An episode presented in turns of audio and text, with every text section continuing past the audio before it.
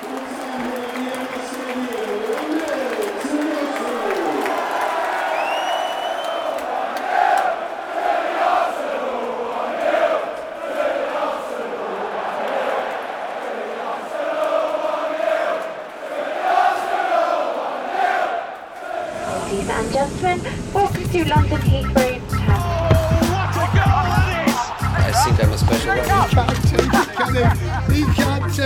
Correspondentes Premier.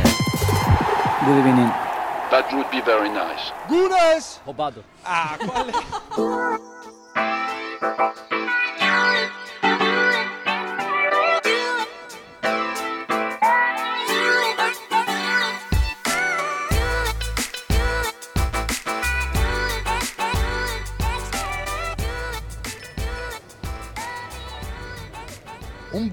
belíssimo dia aqui em Nossa, Londres. realmente. Olha, estamos já para o fim de outubro, mas está um, um dia de sol, 20 graus. Estamos falando da porta do Emirates Stadium, um pouco mais de uma hora antes de começar esse jogaço Manchester City e Arsenal. Pelo menos a gente espera que seja um jogaço. Caramba, 24 graus. 24? 24. Caramba, hein? Virou É. Brasil. Não, tá uma delícia aqui. Estamos gravando essa parte do podcast antes do jogo. Vamos levar vocês em uma viagem aqui para dentro do Emirates Stadium, participando também durante o jogo, cantos da torcida e depois a gente também grava eh, sobre o resto da rodada. Mas eu tenho que começar, Nathalie. Os nossos ouvintes mandando muitas perguntas. Sim. Hoje, eh, todo mundo já sabe, esse é o último dia aqui É. em uma transmissão da ESPN. E a pergunta que mais chega ali nas redes sociais do podcast é: e aí, a Nathalie continua no podcast? Eu Cê- faria suspense até o final do do episódio. Para manter a audiência? Vocês acham que. Oi! Vocês acham que eu ia. Tudo bem? Vocês acham que eu ia deixar vocês dois sozinhos Acho. pra se matar? Alguém precisa tentar, pelo menos, colocar ordem nesse podcast, né? É, é bom. Não, não, é com muita alegria que eu falo que eu vou ficar, sim. É, Continuaremos conversando aqui Você pelo ficar? podcast. No Correspondentes Premier, sim. ah, então eu saio. Não, co- olha, fiquei muito feliz, inclusive, é, quando eu soube que eu poderia continuar no podcast, porque era algo que eu realmente prezava muito. Foi uma preocupação, até comentei com você, né? Sim, é, foi uma É. grande preocupação para todos nós. Eu, o Senise, os ouvintes. Então, tá aí. A notícia que todo mundo queria. A gente fica muito feliz de dizer que o podcast continua. Sim, continuamos com firme a Nathalie. forte. Então, infelizmente não teremos a Nathalie nas transmissões na ESPN, mas aqui no podcast toda semana Tá. teremos o prazer de ter Nathalie Gedra, apesar de hoje estar Tentando dar conta desses dois. sendo guardiolista como Guardiolista, sim, ela é sempre. contra o Arsenal.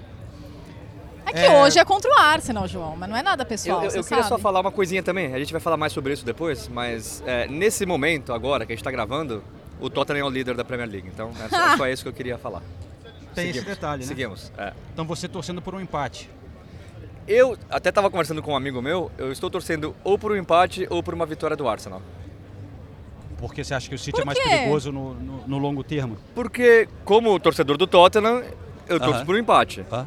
Como um amante de futebol, tudo que eu menos quero é o City disparando, de Disparando. novo na Premier League. Então, imagina, o Arsenal ganha, fica Tottenham e Arsenal empatado na liderança, é, o City um pontinho atrás. Então, para mim, a Premier League está bem aberta e por isso que... Enquanto o City está frágil, tem que tirar os pontos.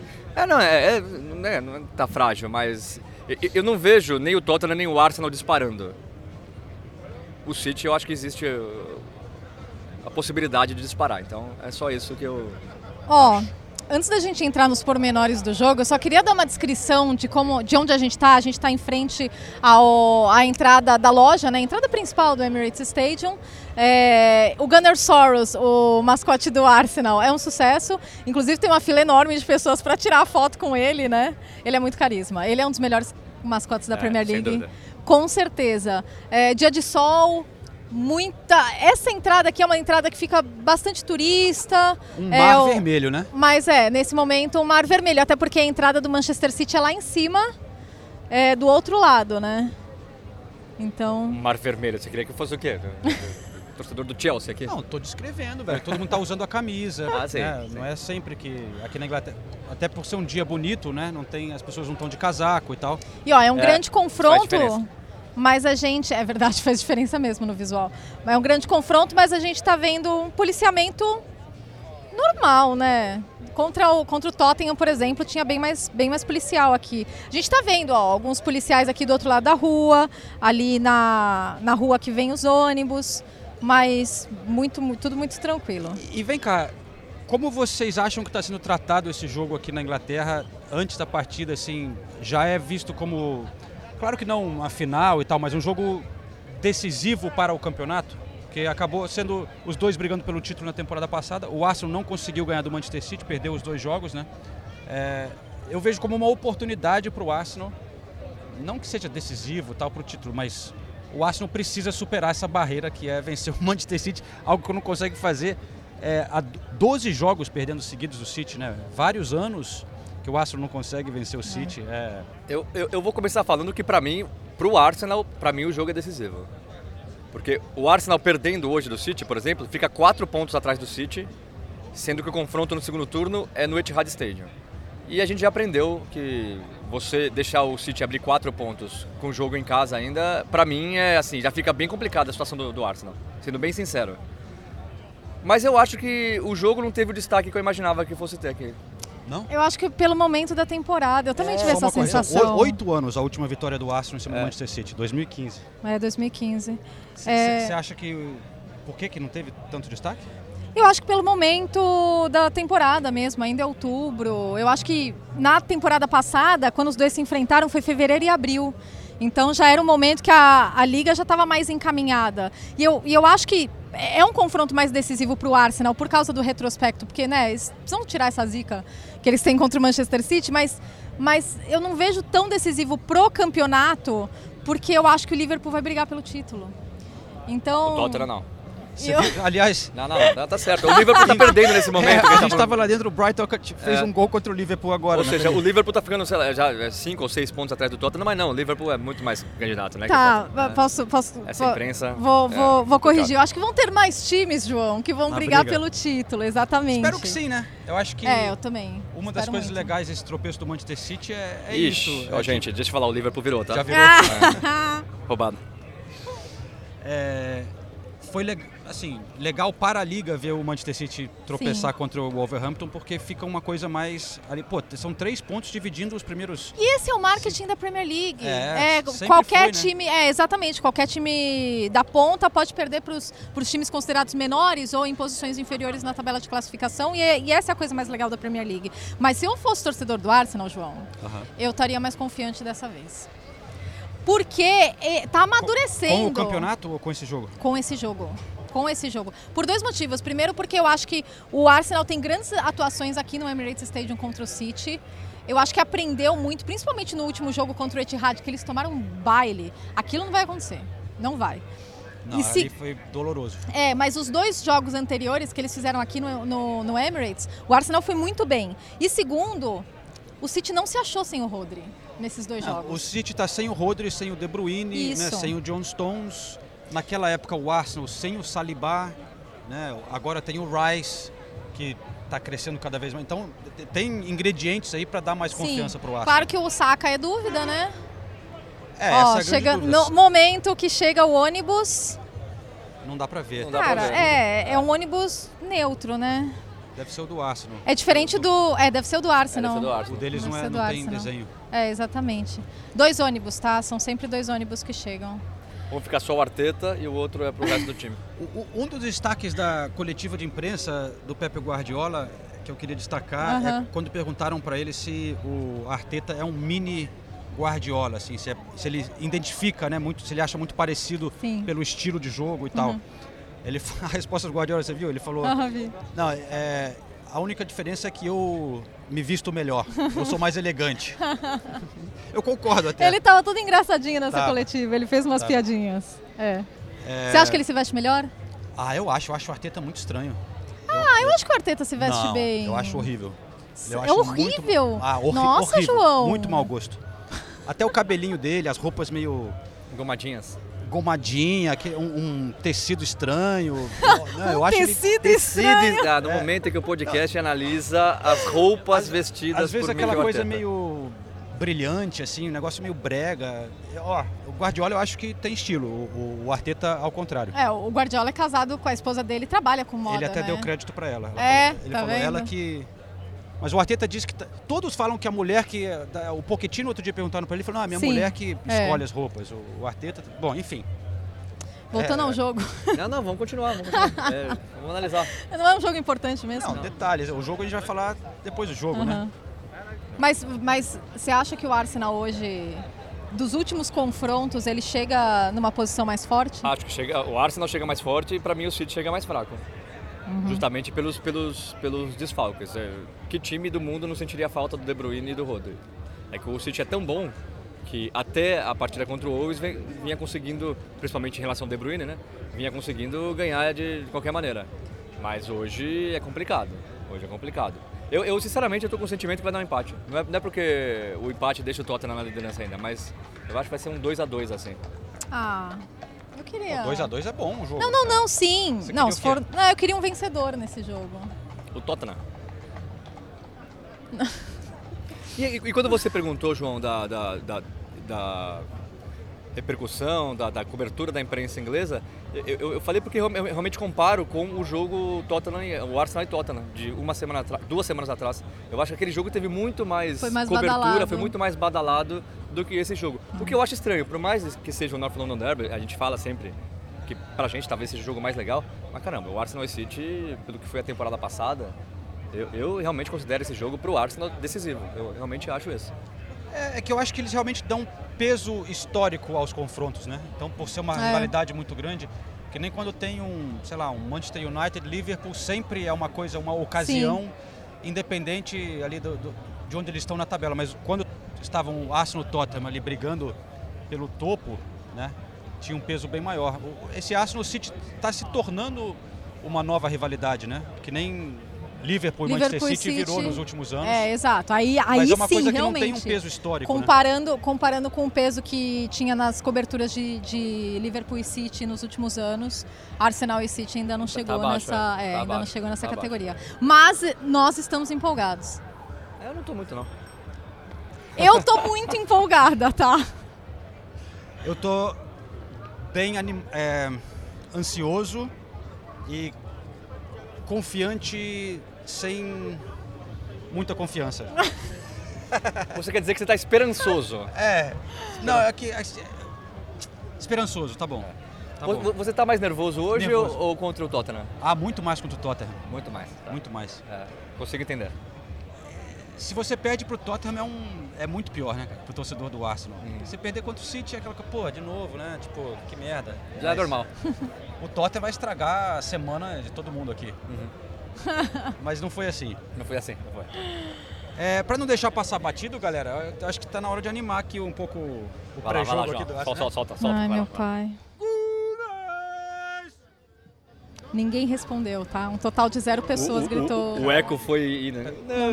É, exato. É, com aquelas cavernas. Esta temporada do podcast Correspondentes Premier é um oferecimento da KTO. Se você gosta de dar aquele palpite sobre a Premier League, procure pela KTO. Nossos parceiros agora aqui no podcast.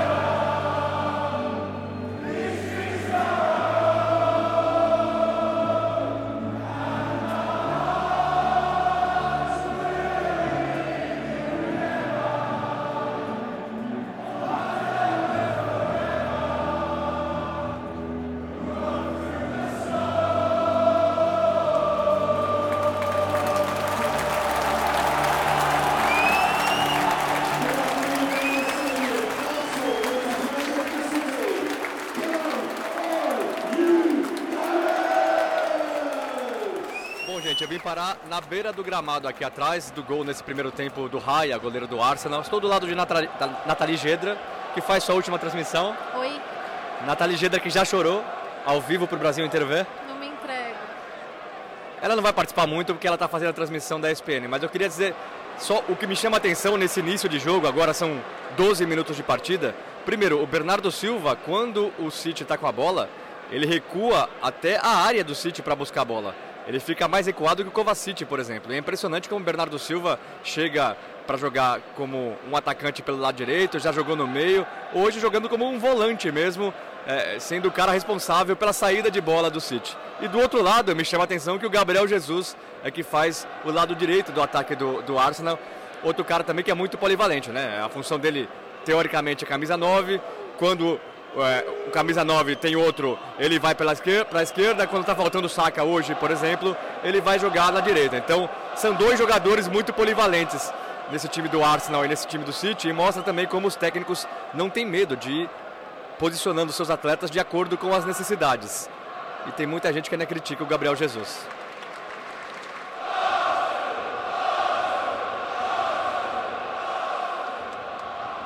Vinte minutos do primeiro tempo e acabou de acontecer aquele lance que o Álvares quase fez o gol na saída de bola do Arsenal.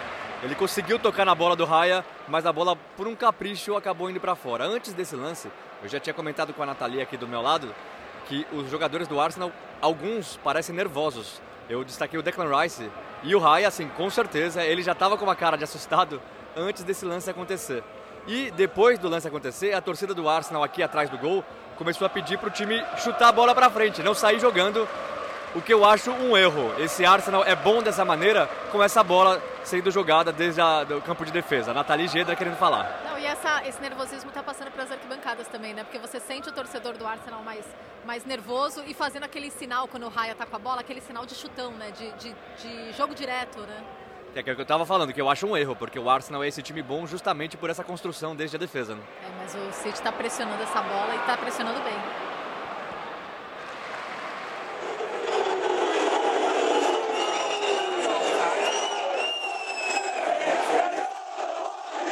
Trinta e seis minutos do primeiro tempo e a torcida do Arsenal revoltada com a arbitragem com a não expulsão do Kovacic.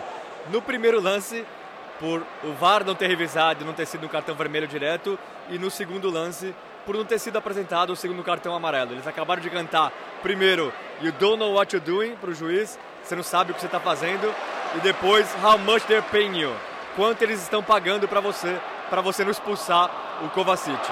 Eu sinceramente acho que ele devia ter sido expulso nos dois lances.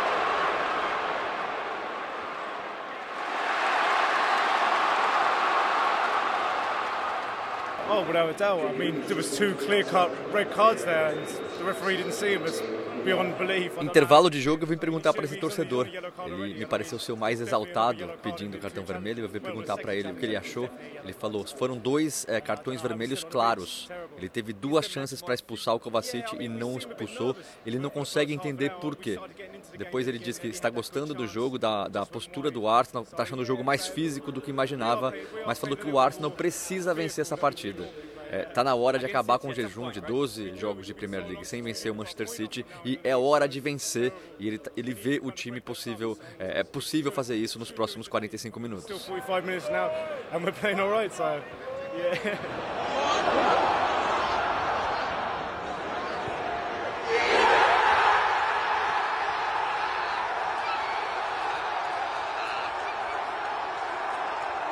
O Emirates Stadium vai à loucura com o gol do Arsenal. Já no finalzinho da partida, olha, eu vou dizer, poucas vezes na minha vida, aqui na Inglaterra, eu vi um grito de gol tão grito. Impressionante o barulho e a alegria da torcida do Arsenal. E agora eles gritam: 1-0 to the Arsenal, 1 a 0 para o Arsenal.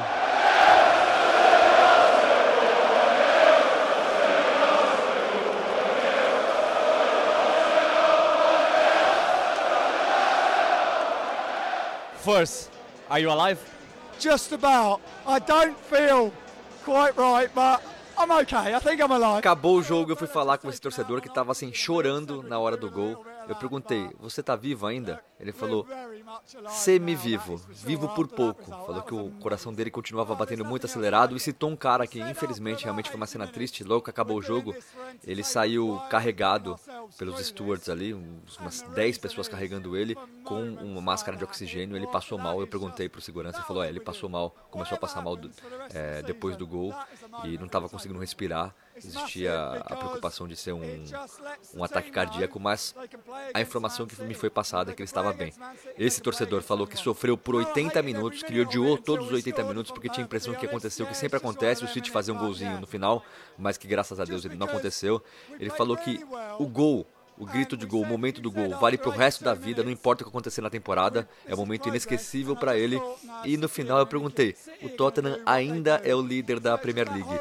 Você tá com medo do Tottenham? Ele deu uma sonora gargalhada e falou: comporte-se, vai embora daqui. Tottenham is still top of the league. Are you afraid of Tottenham?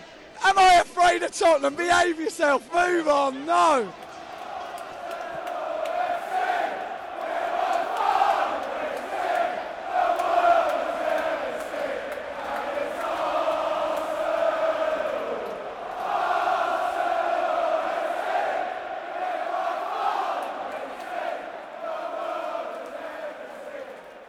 Vitória do Arsenal em cima do Manchester City aqui no Emirates Stadium. E eu tô ao lado do Gabriel Magalhães, que jogou muito. Gabriel, parabéns pela vitória, parabéns pela atuação. É, foi uma grande atuação defensiva do Arsenal, né? Não é fácil ter uma clean sheet contra um, contra um time como o Manchester City. Então eu queria que você começasse defensivamente. O que, que foi importante para vocês pararem tantos bons jogadores e o Haaland, é óbvio, né?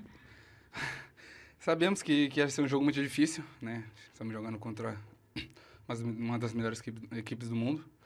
Mas a gente conversou muito antes do jogo e a gente tem e a gente fala muito muito sobre o Love for Defend, né? E eu acredito que hoje né, a gente, como nós defendemos, como nós estávamos dentro do jogo junto com a torcida, né? Eu acho que com certeza é, nossa equipe tem todo o mérito da, da grande vitória. E o que foi importante para vocês acertarem num jogo, no primeiro tempo principalmente, que o Raya parecia um pouco inseguro em alguns momentos? A gente via você, o Salibá, conversando muito com ele, e ele termina o jogo com uma clean sheet. É, a gente conversa muito sobre a clean sheet, né, que é muito importante. A gente sabe que se, se a gente não, não levar gol, a gente tem grande chance de, de vencer a partida. E, e hoje, né, com certeza, né, não levar gol foi muito importante. Então, é, o Davi, o Davi, o Davi, eu acho que ele é um, com certeza, um grande, grande goleiro, né? Que tem muita qualidade com os pés, né? E com certeza a situação do jogo, né? Era para ter mais calma. Tanto, tanto nós quando nós tínhamos a bola e eles também quando eles tinham a bola, eles tinham a bola, eles tinham bastante calma. Então, é, o que a gente conversou era só ele ter mais calma com a bola. E foi o que aconteceu. Ele começou a ter mais calma e a gente começou, né, ganhar mais duelos na partida né? E com certeza ele foi brilhante hoje. Parabéns, Gabriel. Obrigado. Pep, um, ¿de qué manera piensas que este partido fue diferente uh, de los otros partidos de Arsenal? Fue un partido muy físico, seguro. Sí, han sido parecidos. Uh, jugar aquí nunca es fácil. Uh, no tuvieron mucha ocasión, nosotros tampoco, pero bueno, controlamos el partido. Y en los primeros minutos estuvimos bien. Tuvimos las nuestras, en las segundas ellos empezaron muy bien en el inicio de la segunda parte, pero fue un partido igualado, al final un deflection, uh, como el día del Wolves, pues nos penalizó. Dijiste ahora que no, no, se arrepende de nada, que el equipo intentó todo, pero un poco de dificultad en, en los arremates. Arremataron cuatro veces en, en, los partidos, además de la calidad de Arsenal. ¿Por qué? Porque es difícil a este nivel, ellos defienden bien, son muy buen equipo. Uh, y sabemos que es difícil, por tanto, mmm, ellos tampoco remataron mucho. Fue un partido muy igualado y al final detalle marcó la diferencia. Y sabemos durante todos estos años asistiendo a City que City no depende de jugadores individuales, uh, pero ¿hasta qué punto piensas que es un poco diferente con Rodri? No, claro que es importante. Rodri siempre que está, siempre ha jugado, su presencia, uh, personalidad, muchas cosas, pero he buscado las alternativas, buscamos el bols hoy otra vez de diferente manera y intentar. Eso es lo que hemos hecho. Hicimos un buen partido en Alemania, hoy hemos competido bien y al final cayó. Gabriel, primeiro, é, poucas vezes eu vi na Premier League uma comemoração tão grande em um gol, tanto da torcida quanto do time. O que, que esse gol representou para vocês e para você em especial? Ah, representou muito. É, é, falando é por mim. É, todos sabiam que eu estava machucado. Desde o dia que eu, que eu me machuquei, eu fiz de tudo para tentar recuperar o mais rápido possível, para estar com o time de novo e, e ajudar eles da, da, menor, da menor, melhor maneira possível. E hoje muito feliz por, pela vitória, por estar de volta com eles e pelo gol também. Então foi, foi um jogo muito especial para mim e para o time. Foi um jogo muito intenso, muito obrigado. Vocês já esperavam isso? Fazia parte da tática do Arsenal? Precisava lutar por cada centímetro para conseguir vencer esse time? Ah, claro, quando, quando a gente joga contra o City, a gente sabe que, é, quanto a gente tem que correr, quanto a gente tem que se dedicar e, e sabe que, que, é uma das coisas mais importantes para ganhar o jogo é, é se doar ao máximo dentro de campo. E essa vitória estava entalada também? Vocês sentiam que vocês precisavam ganhar do City, acabar com esse jejum para finalmente poder realmente sonhar com o título da Premier League? claro, a gente sabe a qualidade deles, é, o time que eles têm, mas a gente joga no Arsenal também, a gente sabe a nossa qualidade. A gente entrou em campo com uma mentalidade que era ganhar o jogo e a gente conseguiu fazer isso. Obrigado. Obrigado.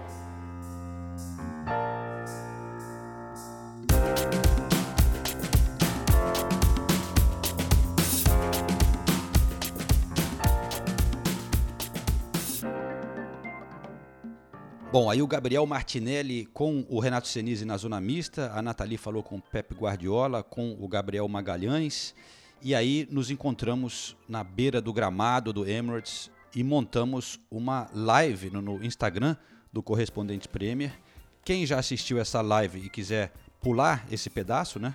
É, olhe no nosso guia que postamos nas redes sociais e você pode já pular essa parte se quiser e ir para, para o resto da rodada que a gente vai discutir. Mas quem não escutou, eu aconselho no finalzinho. Tem a Nathalie é, se emocionando também. É, realmente foi um momento muito legal ali, sentados no gramado do Emirates Stadium, na beirinha do gramado, na verdade, na grama artificial ali, com tudo já fechando.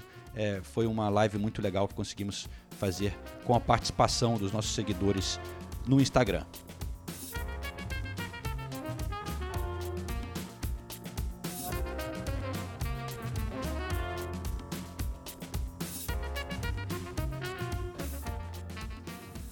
Antes eu só quero falar uma coisa aqui, peraí. Segue o líder.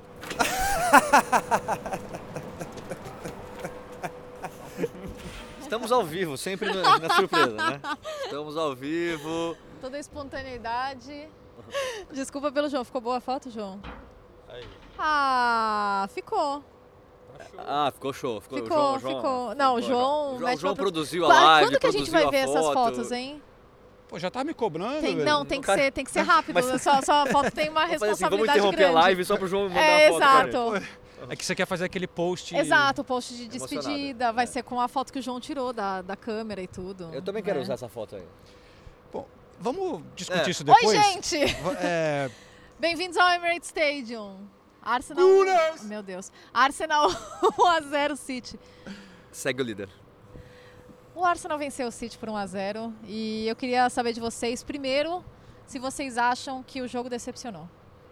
Assim, a gente esperava um jogo com mais gols e tal, então, de certa forma, sim, porque você- a gente quer ver um jogo mais emocionante com chances de gol, mas eu achei um jogaço em termos de duelo tático, né, cara? Assim, o, o que o Manchester City fez no começo, de segurar o Arsenal, que não conseguia encontrar dois passes, Sim. eu achei impressionante. O, o, o City se montar daquela maneira, o Raya parecia um goleiro que não sabia jogar com o pé, porque Não, era é- tanta pressão. A, a pressão na saída da- de bola do Raya foi, foi, um negócio- impressionante. E aí o Arsenal crescendo no jogo, o Rice, porra, monstro.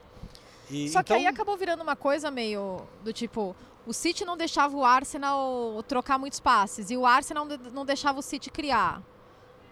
Eu- Eu acho assim, é, primeiro respondendo a sua primeira pergunta, Hum. quem queria um jogo bonito de Premier League, aqueles jogos históricos, não teve realmente. Não foi um jogo bonito, assim, em termos de chances criadas, Não. de jogadas e tudo mais. Agora, os 60 mil torcedores aqui que queriam a vitória do Arsenal, viram, Aham. viram um time que fez tudo o que podia ser feito para vencer o Manchester City. Sim. É, a gente está falando de um time que conseguiu fazer uma equipe do Pep Guardiola dar só quatro finalizações Isso no é jogo inteiro. No jo- Isso é Isso não existe. Então, ficou claro que a cara, postura o do Ar- Haaland não teve uma chance. Nada. né? O Gabriel e o Saliba. Ficou claro que a postura do Arsenal era: vamos vencer isso aqui de qualquer jeito. Não queremos jogar bonito, é, vamos ganhar desses caras. E o Arsenal realmente precisava disso. Alguém tem dúvida de que o- o- a, a confiança do Arsenal agora foi lá pra lua? Era isso que o Era Arsenal isso que precisava. faltava. Era isso que faltava. Então, E, Na- Nathalie, entra também na live aí pra gente ver- também Ah, sim, responder umas verdade. perguntas da galera que tiver- Tá. quiser participar. A gente pode, até pra conferir se está funcionando. Então, Fala se estão escutando a gente bem certeza, aqui. né? Teve uma, teve uma É, gambiarra imagina. aqui pra fazer funcionar. Ai, meu Deus. Mas, cara, assim, é, é o que você falou, o Arsenal conseguiu vencer e a festa aqui no Emirates, galera, Queria falar que estamos ao vivo, tá? tá funcionando? tá, tá Olha aí, funcionando. ó que coisa linda. Pô, imagem bonita, hein? Mandem Esse- perguntas. esse câmera aí é- Não, é. eu, eu- eu vou falar, o grito de gol da torcida do Arsenal, é, eu, eu tava ali atrás, eu até fiz umas imagens, tudo. Eu vi gente chorando, eu vi. E depois eu falei com o torcedor que quando eu gravei, ele tava quase chorando. Aí depois eu fui gravar pro podcast. Falei, cara, é, você tá vivo? Aí ele, ele colocou a mão assim no, no, no- no coração e falou, eu pensei que meu coração fosse sair pela boca. É, é, assim, é, é, eu nunca comemorei um gol dessa maneira, por, por tudo que representa, tudo E, que a gente e tá é falando legal agora. Isso vir de você falando isso, porque outro dia a gente postou um vídeo justamente meio que zoando os ingleses a maneira que eles não gritam gol, né? E É. aquele yeah, e você até falou, ah, dura só cinco segundos e aí é bate palma e tal. E você tá falando que não foi assim, né? Que foi um Não. negócio Não, muito mais e- emocionante. Foi uma comemoração eu, muito grande. É, eu vi o jogo com o Renato e a gente estava até comentando. A torcida do Arsenal fez muito bonito. Porque eles cantaram, eles gritaram do começo ao fim. Olha, isso é- Realmente. É, música para os meus ouvidos. Nathalie É Gênesis. a Nathalie que tá isso- falando, eu, eu- eu- eu não falei isso. Não, mas é assim, a gente tem que reconhecer as coisas, né? É, mas o, o grito no final também, com aquele North London Forever cantando. Sim. E, e aí cantando pro Martinelli, cantando pro Arteta. Foi uma vitória gigantesca, cara. O Lucas Pitan falou: Eu acho que o Senise mudou de time, hein? Tá empolgado. É que você não vê a empolgação dele com, com o novo líder da Premier League, Cara, eu tô Lucas. aqui pensando no Tottenham. não, brincadeira. Eu, eu, eu queria, assim, destacar duas coisas no time do Arsenal. Primeiro, a dupla de zaga. O que o Martinelli, o que o Magalhães, Gabriel Magalhães e o Saliba jogaram hoje é sacanagem. A gente acompanhou, eu e a Natália acompanhamos ali do, do lado de, de trás do gol, onde o Arsenal estava defendendo no primeiro, no primeiro tempo. E o City, querendo ou não, o City teve mais pressão no primeiro tempo. Os caras, assim, é, uma intensidade física, é, uma tranquilidade para achar os espaços. Tem um cruzamento assim que o Gabriel Magalhães ele mergulha assim com o pé e consegue tirar. Assim, eu fiquei impressionado com o posicionamento e com a maneira que eles conseguiram marcar os jogadores do Arsenal. Não do só, City. não só com isso, mas principalmente no primeiro tempo, eles conseguiram compensar a insegurança do Raya. Isso. E isso foi. Eu, eu achei isso muito impressionante. Se comunicando o tempo todo, o Gabriel falando com o Salibá, falando com o Raya, nos momentos de falha do Raya na distribuição da bola, né? É, um brigando com o outro, mas brigando, brigando de uma forma positiva, assim, sabe? E, e eu, sinceramente, chegou um ponto do primeiro tempo, achei, falei, gente, o Raya vai entregar a paçoca. Não, não tava. E, e só a, a outra coisa que eu queria destacar, não é pachequismo, não é brasileiro. O Gabriel Jesus, é, toda a bola que o, que o estava na pressão era para o Gabriel Jesus. Ele estava sendo marcado pelo Guardiol, que, é, que é um, é um cara forte. O Gabriel Jesus jogou bem. conseguia segurar a bola, não conseguiu criar nenhuma grande oportunidade, não, de fato. Mas é, o, o- Gabriel Jesus era o desafogo e ele jogando na posição que acho que é a primeira vez que ele joga no Arsenal, que é pelo lado direito do, do ataque. Então ele já jogou pelo lado esquerdo, ele já foi o 9, agora ele, ele jogou pelo lado direito e ele realmente era o desafogo do Arsenal. Eu fiquei impressionado também com o físico do Gabriel. Ele virou um, um tourinho e ninguém consegue parar ele. Ma- Mas falando em, em brasileiro, o Martinelli também, quando entra, Ah, dá esse desafogo pela esquerda, né, cara? Era, É. Você joga a bola nele que ele vai pra cima, ou ele chupava dois marca, duas pessoas marcando ele e aí sobrava espaço para alguém. E, e ele, o, o Trossard teve bem no Arsenal, teve bons jogos, mas nos últimos ele não anda tão bem, né? E o Martinelli tá- entrou muito melhor, né? É. É, realmente fazendo, tanto que, claro, o gol sai dele, mas não só isso, ele pega a bola e cria alguma coisa. Então, porque não dá pra falar que o Arsenal não sentiu falta do Saka, porque sentiu Nossa. nessa jogada de um contra um. É. Velocidade do lado. É que não tinha nem Saka coisa- nem Martinelli, fez muita falta no Exato, primeiro tempo, né? Exatamente, fez É, muita é, falta. Até o que eu falei do Gabriel Jesus, assim, não tem comparação do Saka com o Gabriel Jesus. O Saka é um demônio ali. É, para mim, hoje, jogando pelo lado direito, é o Saka e o Salah. São os melhores da liga. É, o Gabriel Jesus não é esse jogador. É, mas eu elogio o Gabriel Jesus Me- pela melhor maneira... que o Kulusevski? Ah, melhor. O Kulusevski está jogando muito bem, tudo bem. Mas é, o Saka, para mim, hoje está num outro nível. O Salah nem se fala, né? Nem se Ó, fala. muitas mensagens aqui Legal. sobre Kovacic. Tinha que ser Nossa expulso? O juiz teve duas chances de fazer isso. Eu acho que o Renato pode responder essa. Mas assim, é, é um absurdo ele não ser Não, a expulso. gente quer o seu jargão. Foi muito roubado. Foi muito roubado. Não, ele teve a segunda chance de compensar o erro da primeira e não E ele expulsou. viu a falta, ele É. dá a falta na frente dele, foi quase igual o lance, né? Ele pega no tornozelo com a, chuteira, foi feio. Foi feio. Não, não dá pra explicar, sério. Eu, eu duvido, eu duvido que se fosse nesse mesmo estádio, nesse mesmo dia, Arsenal e Brentford, se ele não teria expulsado o jogador do Brentford logo no primeiro lance. No segundo, então, nem se fala. Então, é é assim, é... ai- ainda bem que o Arsenal ganhou e aí a gente não tem mais um jogo sendo impactado pela arbitragem, porque o, o, Kovacic seria- né? teria sido expulso no primeiro tempo. Isso teria feito toda a diferença. É, Roubado.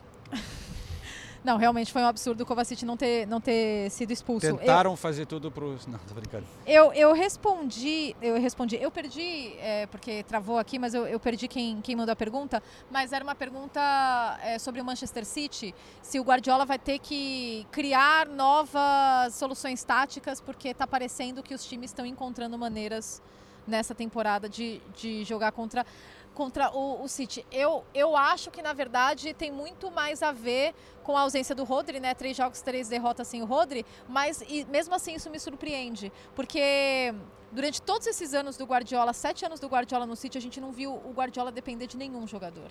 Nunca um jogador é, teve um, um impacto tão direto nos resultados do City quanto o Rodri nesse também, momento. que era o cara antes do Rodri, era muito importante, né? Não tinha uma reposição até chegar ao Rodri. Exato, não, exatamente. Então, a gente pode pensar, é Fernandinho, De Bruyne, quando machuca, eles encontram alternativas. Agüero, enfim, muitos grandes jogadores que passaram nos últimos anos no City e a gente não viu acontecer essa dependência. Eu até não sei, é uma dependência? Mas, mas eu posso falar, assim, é claro que é fácil falar depois que o jogo acabou, né? Mas, é, por exemplo, contra o Wolves, o City criou muita Sim. oportunidade. É claro que não foi o City que a gente está acostumado a ver, mas não foi um... é, nossa, o City não criou nada como foi hoje. Hoje o City não criou nada. Agora, o Guardiola fez escolhas. Na verdade, o Guardiola hoje mudou o posicionamento do time. Hoje você não tinha ninguém atacando pelo lado esquerdo, o que me deixou é, surpreso. Você tinha o Doku, é, que entrou no segundo tempo, e é sempre o inferninho também. É. É, você, você, eu vi o ataque do City muito centralizado, e eu acho que isso dificultou a vida do City. É, você tinha o Álvares, que está jogando como se fosse um De Bruyne, que, que é muito louco isso, mas ele está jogando como De Bruyne. O Phil Foden, que também jogou, para mim, muito centralizado, e o Bernardo Silva, que virava volante. Ele Uhum. vinha buscar a bola É. do, é, do, do- o início da jogada, ele vinha buscar no, na, na- na- no campo de defesa, na, na área de defesa. Então você não tinha ninguém aberto pela esquerda, aquele setor foi completamente inoperante durante toda a partida, porque mesmo quando o Doku entrou, primeiro ele caiu um pouquinho para a direita, depois foi para a esquerda. Então eu acho assim, o Guardiola Com o Grealish no banco, né? é com o Grealish no banco e o Doku, no, então isso me surpreendeu. É. De novo, é fácil falar é, que não deu certo, mas Ele quis botar o Rico Lewis, né? É. No, no meio-campo, que ele gosta muito, do, do- até da. Apesar de ser muito jovem, da parte tática do jogo dele. Uhum. Mas realmente, tendo o Grealish no banco, né, cara, que nem entrou. E o Doku? É, e o Doku são jogadores que têm essa possibilidade de ir partir para cima, driblar. Mas é, eu acho que o, o, o City, quando voltar, volta, já voltou o John Stones, vai voltar o Rodri no próximo jogo, vai encorpando, né, cara? Não é uma, não é uma preocupação assim para o City, mas é um tropeço. Tanto que a gente estava falando que o City não perdia dois jogos seguidos na Premier League há cinco anos, né? Isso é impressionante. É, e agora. Desde 2018. Dezembro de 2018 foi E a é última impressionante vez. também a gente pensar que o City hoje é o terceiro colocado. Assim, não é só coisa de torcedor, mas que bom, né, cara? Assim, porque é, a gente não queria que nem na Alemanha o mesmo time vencendo toda. O, o- ninguém venceu aqui quatro vezes seguidas, né? O City está tentando fazer isso, ganhar a Premier League, já é tricampeão atual. Mas os é, tem dominado demais o futebol inglês, né? E isso eu acho que é bom ter essa rotação. É, e uma briga maior, que vai ser, pelo jeito a briga vai ser legal, porque são vários times envolvidos ali, né? É isso que eu ia falar, que coisa linda é você olhar para a tabela da Premier League agora, não só porque o Tottenham está na liderança, claro que isso é a coisa mais bonita do mundo, mas, pô, tem o Arsenal que só está atrás por gols marcados, porque o saldo de gols é o mesmo também. Tem o City um ponto atrás, tem o Newcastle, Aston Villa, Brighton, Liverpool, todo mundo muito próximo. Então eu acho muito legal e torço para que a temporada continue assim e que o líder continue sendo o mesmo. Pergunta: vocês tirariam o Raya pra jogar com o Ramsdale? Cara, isso é uma coisa que eu acho é, que eu não estou entendendo do, do Arteta. Não é a decisão de escolher o Raya. Eu já, eu já tinha falado desde o começo. Eles trouxeram ele para ser número um, tá? E aquela, aquela conversa dele que vamos, vou rodar, depende do jogo, não sei o quê. Mas eu não entendo por que, que ele não coloca o Ramsdale para jogar Champions, cara. Sim, e eu acho que Porra, o jogo, velho, o jogo de Ramsdale hoje. Se tivesse um goleiro que fosse muito pior que o outro, mas eu o acho o Ramsdale jogo não fez, de hoje a cara merece. do Ramsdale. Então, Que aí é um eu já jogo, eu acho é. um jogo brigado. É, Mas- O Ramsdale, ele, ele, ele entrega nesse tipo de E situação. tem, E- tem e vo- uma e conexão vai- muito boa com a zaga, né? De comunicação. Exato, e, e, eu acho que você não vai conseguir sair jogando de trás do mesmo jeito que você vai do, que, do mesmo jeito que você faria contra outros adversários. Então eu É, acho que seria uma boa. Se é pra rodar, né? Porque no começo a justificativa do Arteta era essa, que ele ia fazer rodízio Mas pelo nos menos dá uma outra competição, tipo a Champions, aí, mas botou o Raya também. Aí, isso eu achei uma sacanagem. Não entendo o que o Arteta tá querendo fazer. Se ele vai sair, sei lá. Eu, eu, eu, eu já tinha dado minha opinião sobre isso e continuo achando uma sacanagem. O Ramsdale foi o melhor jogador da liga na temporada passada. E- Mas você vê que o, estilo de jogo, tanto que aquela pressão no início, que o, Raya às vezes segurava a bola, eu acho que tentando chamar o time Uhum, do Manchester City, né, pra- pra ir fazer essa pressão e começar saindo jogando desde o goleiro pra ir achar o espaço. Mas é que não estava dando certo no começo e aí começou a ficar tenso. Mas é, você vê a ideia ali do Arteta, né? Qual é? Ah, tá, E- mas... E, o Ramsdale não consegue fazer isso. Ah, da é, mesma maneira. Enfim, eu, eu continuo achando sacanagem, não é pelo jogo de hoje não, até porque o Raya, é, duas semanas atrás estava aqui, a gente estava falando de uma defesa monstruosa que ele fez Sim, contra o Tottenham. sim. Não teve nenhuma falha capital o Raya, mas eu acho o Ramsdale debaixo das traves, eu, eu acho que o Ramsdale já provou mais do que o Raya, inclusive, mas também não acho que isso acabou sendo decisivo para a partida. Última pergunta pra vocês. Havertz de 9, Enqueteap no banco? Ah, não sei, cara. O Havertz, não sei, não, não, não, não começou bem no Arsenal. O, o Arteta tá tentando dar Mas chance pra entrou ele. bem hoje. Sim, é, não, eu daria uma Não oportunidade em algum jogo pra ver como é que é, porque o Enquetear também não, não convence assim, mas não sei, velho, porque eu sou mais botar o Gabriel Jesus ali e bota Saka e Martinelli É, pra mim tem que ser e, isso. e, e Havertz e Enquetear no banco. É, é, eu, eu acho que o Enquetear, assim, em vários momentos da partida ficou claro que ele destoa um pouquinho, né? Ele falta um pouquinho de... Ele não tem a qualidade técnica... Habilidade, né? Desse jogo. Ele não tem. Ele não tem. Ele tem muita luta. Inclusive deu carrinho, a torcida E- sempre e a torcida ele, adora, né? adora, É, porque ele, ele realmente se entrega muito. É. Agora, ele, ele não tem a mesma... o mesmo nível dos outros jogadores. E falando rapidamente do outro atacante, o Haaland também... Eu começo a questionar o Haaland. De verdade. De verdade. Porque o Haaland ou a bola chega ou ele não vai decidir. E tem muitos jogadores no mundo, camisas 9 hoje, que eles dão uma... Eles conseguem de- definir de alguma maneira. Eu vou comparar, eh, também não é porque era do Harry Tottenham, Kane. mas o Harry Kane. É, Harry mas Kane- ele é um outro tipo de jogador. outro tipo de especial, jogador, mas e aí, no momento que o, o City não está criando tanto, o Haaland também não ajuda, porque ele é um cara que só fica lá parado dentro da área esperando a bola chegar. E aí, você falou, ele pouco fez, mas teve um lance que ele conseguiu até dar um giro bonito e escorregou na hora que ia finalizar. Então, claro, o Haaland continua sendo um monstro. Eu até estava conversando com a Nathalie. É a primeira vez que eu vejo o Haaland mais de perto, assim. Eu até achei que ele fosse mais forte. Eu- lógico que ele é Ele é gigante. grandão, ele não é forte, Mas eu não achei ele forte, entendeu? É que você viu ele do lado do Salibá e do Gabriel. Enfim, mas eu acho que o Haaland também tem que começar a, talvez, incorporar mais características ao jogo dele. Ele é, um- ele é jovem ainda, ele pode aprender a se movimentar mais e tentar ajudar mais a equipe. Não estou falando que o Haaland é ruim, não estou falando que eu trocaria o Haaland por outro, não- nada disso. O Haaland continua sendo um monstro. Mas no momento que o time precisa, ele podia aparecer um pouquinho mais. É, até o, o criativo não criativo fala, o Julian Alvarez consegue fazer muito mais nesse time do que o Haaland no centro do ataque. Nem precisa comparar com o Kane, por exemplo, né? Outra coisa que eu entendi foi a saída do Álvares. Ah, achei estranho também. Não entendi. É, pra botar o Doku, né? Mudar um. Então, mas o Álvares está fazendo mais que o Phil Foden, por exemplo, e o Phil Foden continuou. É. Questionando o professor Pepe. Ah, não, é, de novo, é fácil questionar depois, É. né? Mas na hora eu falei, pô, o Álvares, até porque eu tenho ele no Fantasy, é que dói o coração, né? Ah, tá Mas- bom. Ai, meu Deus. Assim como eu tenho o Martinelli. Ó, eu botei o Salah de capitão nessa semana em vez do Foi Haaland, foi bem, foi bem.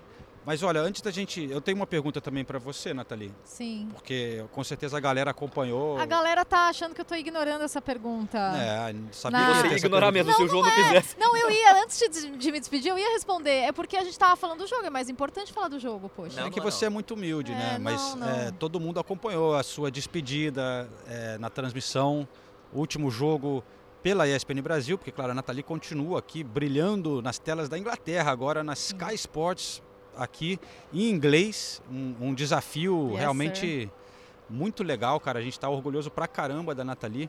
Já falamos. Nathalie tá tentando não entrar em pânico. Não vai conseguir. Não vai conseguir. Mas assim, como é que foi pra você, né? A galera quer saber. Eu não sei quais são as perguntas que você está chegando, É, mas não, eu quero primeiro- saber como é não. que foi essa, seu, o seu último jogo, cara. Que, Ah, então, primeiro. a sensação. Não, primeiro, só pra deixar claro pra todo mundo que tá perguntando, eu fico no podcast, tá? Sim. Aê. Não vou, não vou embora, eu, eu fico, continuo fazendo podcast, podcast com é esses. o que dá mais dinheiro pra O Natália. podcast é Ela muito grande, cara. Conseguimos fechar um acordo exclusivo aqui. com esses dois meliantes aqui, então continuo, tá? É... Ai, João, eu cheguei aqui muito focada em fazer o jogo e não pensar muito que seria meu último jogo. Até o momento que eu entrei no Abre, aí você se despediu de mim no ar, o Paulo se despediu de mim no ar e o Léo Bertozzi. E aí eu chorei. Mas eu, mas eu não, não foi ao vivo. Eu chorei, eles cortaram lá pro estúdio, então Ah, não apareceu. não apareceu eu vi que eu você tava chorando. chorando. É, não, eu não escutava mais eles. Sim, sim, porque eles falaram coisas lindas. E João também, eu fiquei super emocionada. Mas aí eu já tive que virar a chave. E assim, em nenhum momento eu pensei, putz, é meu último jogo, é meu último jogo.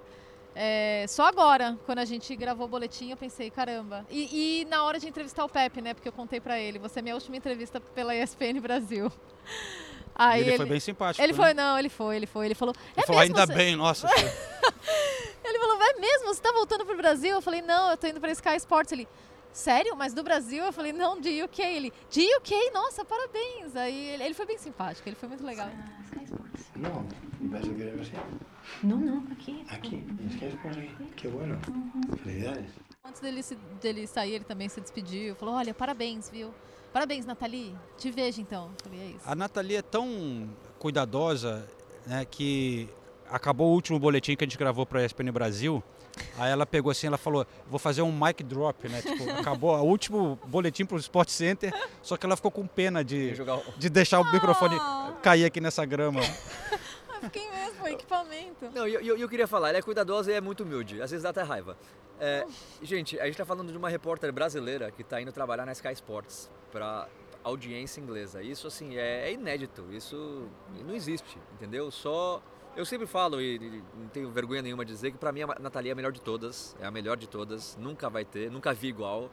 É, e é claro que eu e o João, a gente fica muito orgulhoso dela. E eu tenho uma alegria imensa, eu sei que o João também, que eu até estava conversando com a Nathalie antes, o primeiro jogo da Nathalie aqui na Inglaterra Oh, foi foi, aqui, né? nesse mesmo estádio, Arsenal Stoke. A gente comentou isso numa edição do podcast com nós três. Sim. E agora o último jogo da Nathalie pela ESPN Brasil é de novo no mesmo estádio com nós três. Então eu fico assim, é, é uma aula estar do lado da Nathalie e um orgulho ver e, e uma alegria muito grande porque a gente vê muita gente se dando mal nesse mundo e ter uma pessoa tão boa que é tão profissional se dando bem dá um pouquinho de esperança na vida.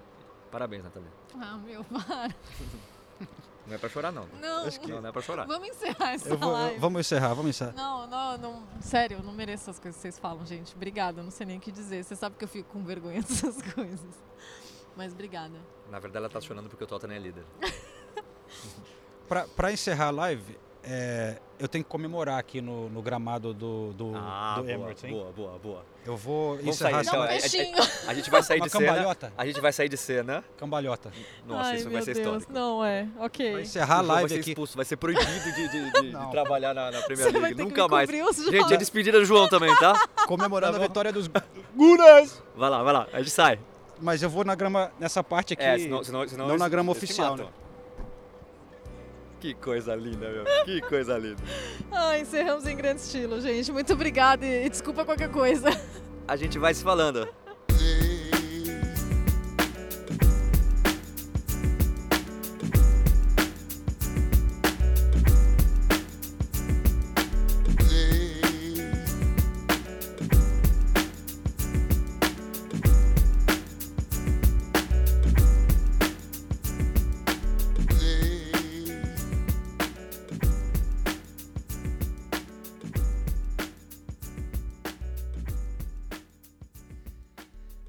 Agora falamos já na segunda-feira de manhã, após a grande noite no Emirates Stadium, e, e depois de lágrimas e pizzas e copos de vinho e cerveja.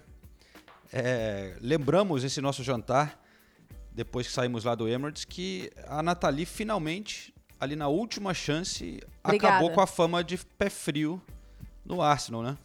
Acho importante a gente destacar isso, tá? Meu último jogo pela ESPN, Arsenal e City, e eu derrubo o tabu. De nada, João. Muito obrigado. Foi Eu, eu- eu acho que na hora é- certa. Eu acho, eu acho que essa questão de pé frio é subjetiva. Ah. Depende de para qual torcida, entendeu? Lá vem. Mas só para fechar sobre o assunto do jogo, que a gente, claro, já falou muito nesse podcast. Sim. é, hoje de manhã, abrindo aqui os, os jornais na Inglaterra, uma coisa que a gente não percebeu ontem foi que teve uma confusão ali depois do jogo. Você viu isso? Teve o, o Walker saindo de campo. Walker É, e o Haaland, né? e o parece que o, o Nicolas Hover, que é um dos auxiliares do Guardiola, eh, já foi do Guardiola, agora foi junto com o Arteta para o Arsenal. Eh, ele trabalha com bolas paradas, foi cumprimentar o Walker. Mas pela imagem não fica claro se ele estava também provocando o Walker, né? Aí o Walker e eles discutem e virou uma briga ali com com a galera indo, entrando no túnel. Mas nada E- sério. E, e eu tava lá na zona mista e o Walker ficou uns 10 minutos conversando com o Edu Gaspar, gesticulando bastante. Então eu tenho certeza que eles estavam falando sobre esse assunto. Depois deram um abraço bem, bem forte e tal, tudo mais. Mas ficaram ali 10 minutos conversando. É, o, o Guardiola respondeu também sobre isso, falou: eles sabem o que aconteceu. É. Então, tá insinuando aí que o cara provocou o Walker, talvez, né? A, verdade é, já existe a rivalidade Arsenal e Manchester City, né? O, o jogo já foi prova disso e a, a confusão depois também foi prova disso. Então, Lembrando que o Walker é Tottenham, né? É, tem esse Traidor. ingrediente também. Então, chupa Walker. 1 a 0 falar, Mas em enfim, falar em Tottenham, né? Eu- eu- a gente já tá na segunda-feira e o Tottenham continua líder, pô. cara, vai ser a semana mais feliz da sua vida, né? E não tem jogo, né? Data Semana FIFA. não, duas semanas no mínimo. Duas semanas. Bom, vamos falar então desse do, do- do resto da rodada. É, a gente pode começar pelo Tottenham, Sinise, já que você tá É, vamos falando em- por ordem de classificação, né? Ah, sério? Você acha que é legal começar pelo líder? Talvez seja bom, né? Eu, eu só vou começar porque foi o primeiro. Eu tô começando em ordem de, de- da rodada, né? Foi o primeiro jogo da rodada, meio-dia e meio, horário local aqui no sábado. 1 a 0 um suado 1 a 0 contra o Luton Town. Eu estava lá no Kenilworth Road, mais uma vez. Cara, que experiência legal ir nesse estádio pequenininho, que parece estar no estádio de terceira divisão. E digo, Senise, o Tottenham, sim, mereceu vencer, porque jogou com um cara a menos o segundo tempo inteiro, né? Bissumar fez uma besteira, foi expulso no finalzinho do primeiro tempo por uma bobagem. Mereceu ser expulso, mas é, dando um pouco de mérito pro Luton também, cara. O Luton criou muitas chances de gol e se tivesse um pouquinho mais de qualidade, cara, mas os jogadores são muito ruins, velho. Perderam umas chances ali claras, cara a cara, umas lambanças na hora de finalizar que poderia ter sido diferente, mas parabéns. O Tottenham conseguiu segurar. Mais uma vez o Madison jogando demais, Kulusevski segurando a onda ali, porque o Ange está preocupado com o som e com o Madison, né? Você vê que eles não estão estão jogando talvez um pouco no limite ali, o som sendo substituído no final de todos os jogos, mesmo quando está apertado ainda o jogo, porque ele está jogando assim um pouco, talvez não 100%. E o Kulusevski teve que segurar a barra sozinho ali na frente, porque o, o Tottenham também com uma série de lesões, né? Solomon entrou numa lista agora de por- vai ficar fora por um tempão, já estava o Perisic, é, o Brennan Brennan Johnson. Estava fora, mas tava, já voltou aos treinos, eu acho, né? Então só tinha o Richarlison para jogar ali naquela. Todos esses jogadores são- jogam pela esquerda, né? E infelizmente o Richarlison desperdiçou algumas boas chances no começo, né? Não jogou mal, mas tava É, com, com todo o respeito, pro torcedor. Com todo respeito ao nosso amigo Richarlison, mas é o jogador do Tottenham não pode perder os dois gols que ele perdeu. O primeiro, a bola bate na canela, ele tá debaixo da linha do gol, quase. O segundo, ele até que finaliza bem, foi uma baita de uma defesa, mas é, precisa, precisa fazer aquele gol. Então, o início do Tottenham foi avassalador, assim. Os primeiros 10 minutos é uma chance atrás da outra. E a, a comemorar não só o fato de ser líder e ter ganho, é claro, mas é o tipo de jogo que, se fosse nas últimas cinco temporadas, o Tottenham não teria ganho. Porque você tem um expulso da maneira besta como o Bissouma foi expulso, que é, isso não pode acontecer, tanto é que ele nem reclama. É, vira 0 a 0 com um jogador a menos, o torcedor do Tottenham já pensa: a gente conseguiu entregar um jogo que era importantíssimo e estava fácil. Aí arranca na marra um gol com uma jogadaça do Madison, que para mim é o melhor jogador da Premier League até o momento. É, com gol Fora de, de zagueiro. casa, né? É, o gol de estádio zagueiro. É, o gol de zagueiro, o primeiro gol do Van de Ven, que também já caiu nas graças da torcida. E consegue segurar, por mais que, eu concordo, o Luton criou oportunidades, até que- tanto é que o, o Tottenham acaba o jogo só com o Kulusevski de, de atacante, e o Kulusevski, assim, jogando muito bem, né? Ele, ele luta muito. Ele até o início da, da rodada passada, ele era o jogador com mais quilômetros corridos, eu não sei, eu não vi a atualização, mas em toda a liga. E aí enche de, de, de meio campo para tentar segurar e consegue segurar na marra. O Tottenham conseguiu um resultado na marra, um resultado importantíssimo. São três pontos que o Tottenham não poderia perder para a sequência do campeonato. Assim como aquele, aquela virada heróica contra o Sheffield Uni- United. É, são três pontos que você não pode perder de jeito nenhum. E aí, os dois jogos o Tottenham conseguiu na marra. Então, isso realmente é motivo de comemoração e seguir empolgado, né? A torcida continua ah, amando o professor Andy e tudo mais. E curtir aí pelo menos duas semanas na liderança. Ô, eu achei Nathalie, muito legal. Ah, a- vou já passando a bola para você, a Tininha no Instagram, Tininha Campelo, pergunta, fala assim, João, pergunta para Nathalie se ela também acha o Van de Ven Lindelof. Meu, essa foi, olha.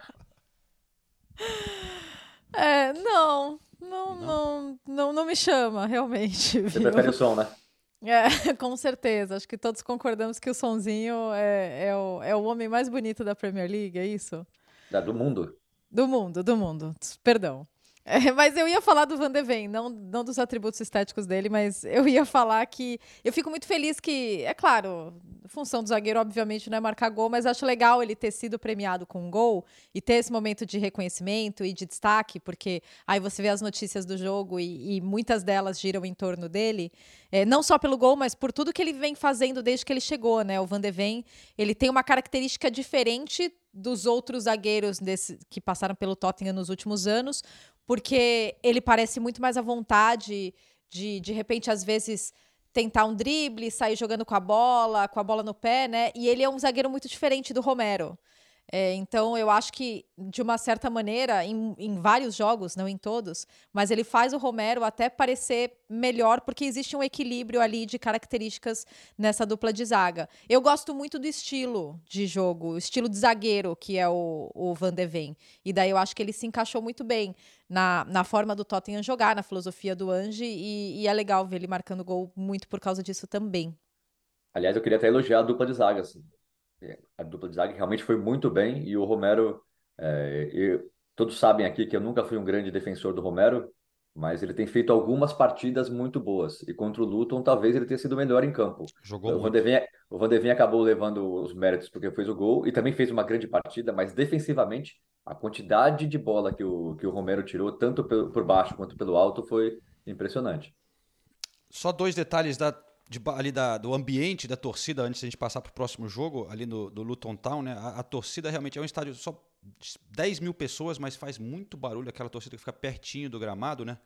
E engraçado que eu descobri que eles também cantam aquela música que é o, o Tottenham sempre canta no início dos jogos, que o Southampton canta, o When the Saints Go Marching In, e tem When the Spurs Go Marching In.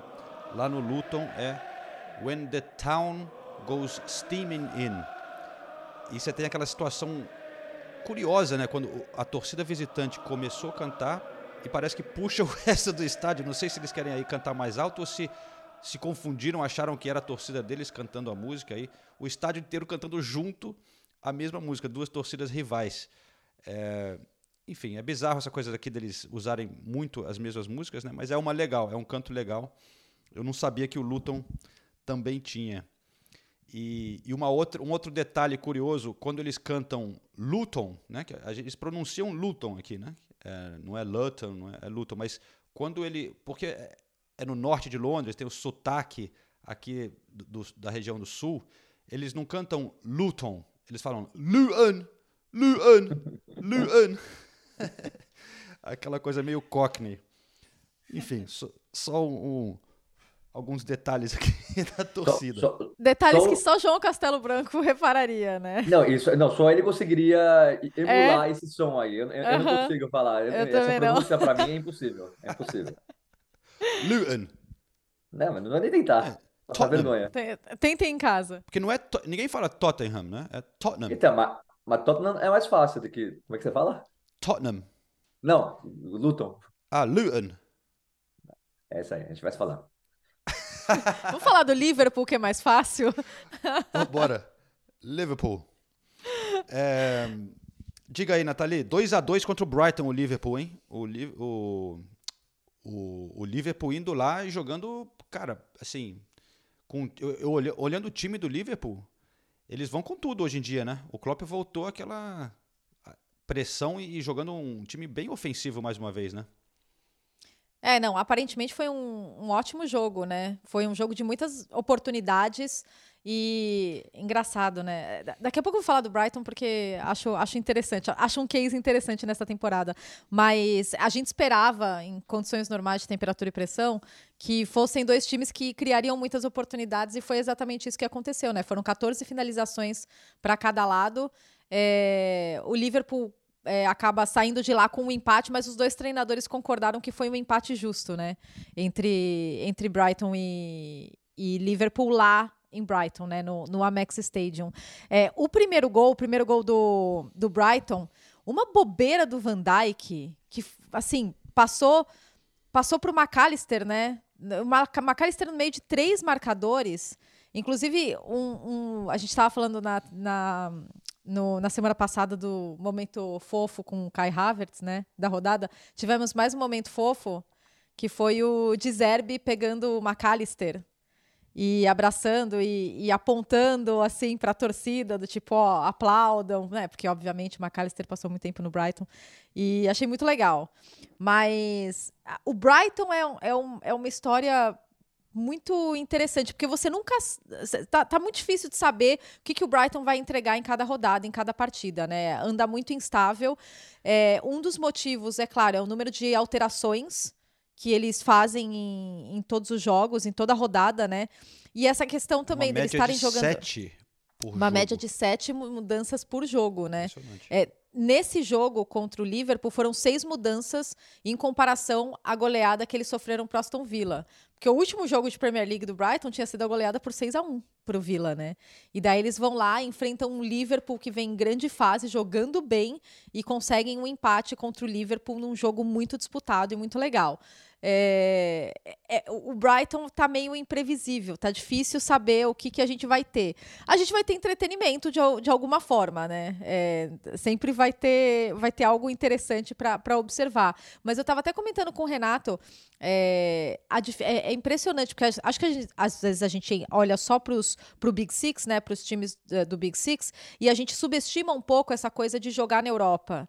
Porque é uma pressão diferente, é uma exigência física diferente, a atmosfera em torno da temporada muda também. São muitas coisas que um clube tem que manejar. E é a primeira vez que o Brighton joga a Europa. E eu até lembrei pro Renato, falei, nossa, lembra quando o Burnley jogou a Europa League?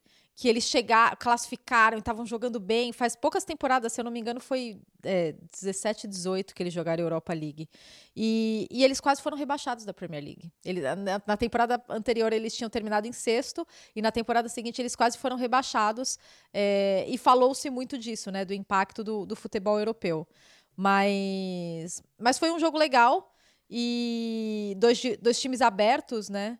E é, o, o que eles chamaram aqui de risk and reward. É tipo, você arrisca, é, você pode ter uma recompensa, mas você pode sofrer, e a gente gosta disso, né?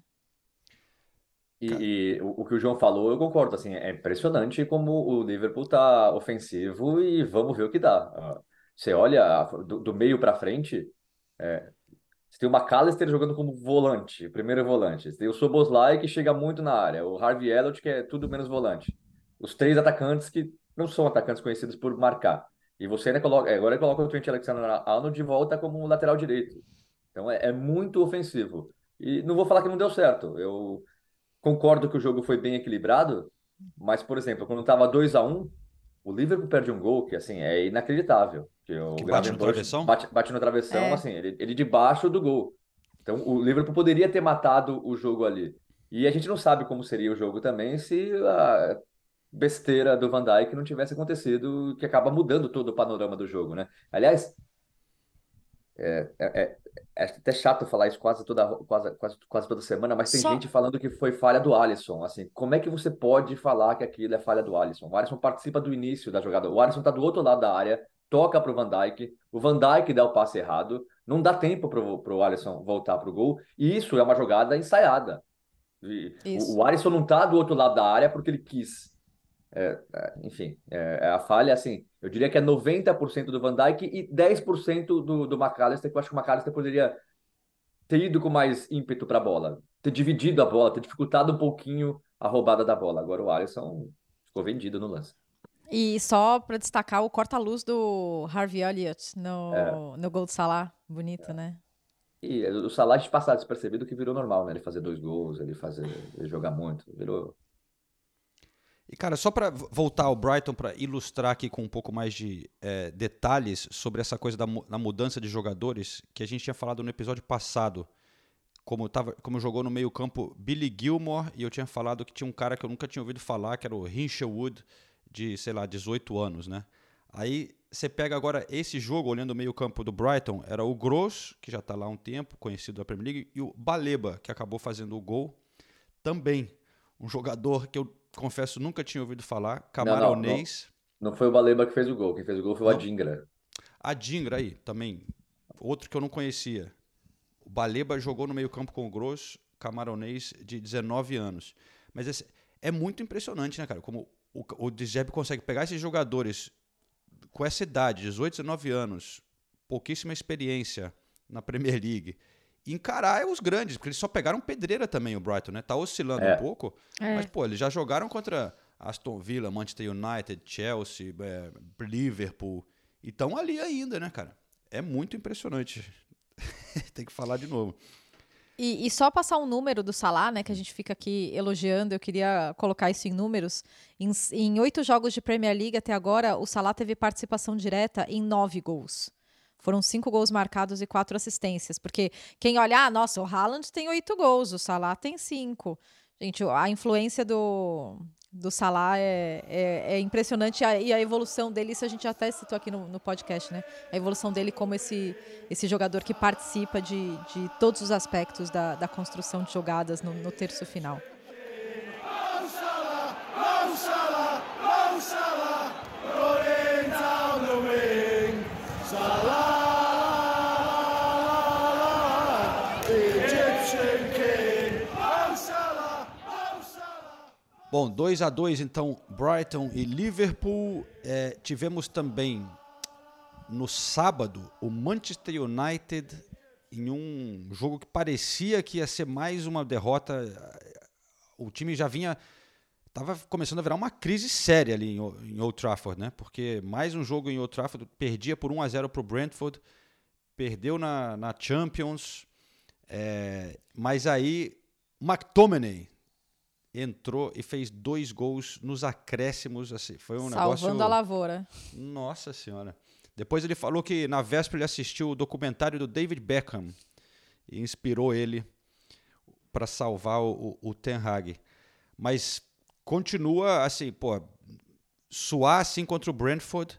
A situação no, no United não tá bem. Foi mais um. Eu, eu vi o gol, não assisti o jogo, mas a, o Onaná de novo ali, para mim, falhou nesse mais uma vez, hein, cara. Sim, É. era uma bola, era uma bola defensável dele. Eu tava em Old Trafford, eu Ah, você tava eu- lá, né? É, eu tava lá, eu acompanhei o jogo inteiro.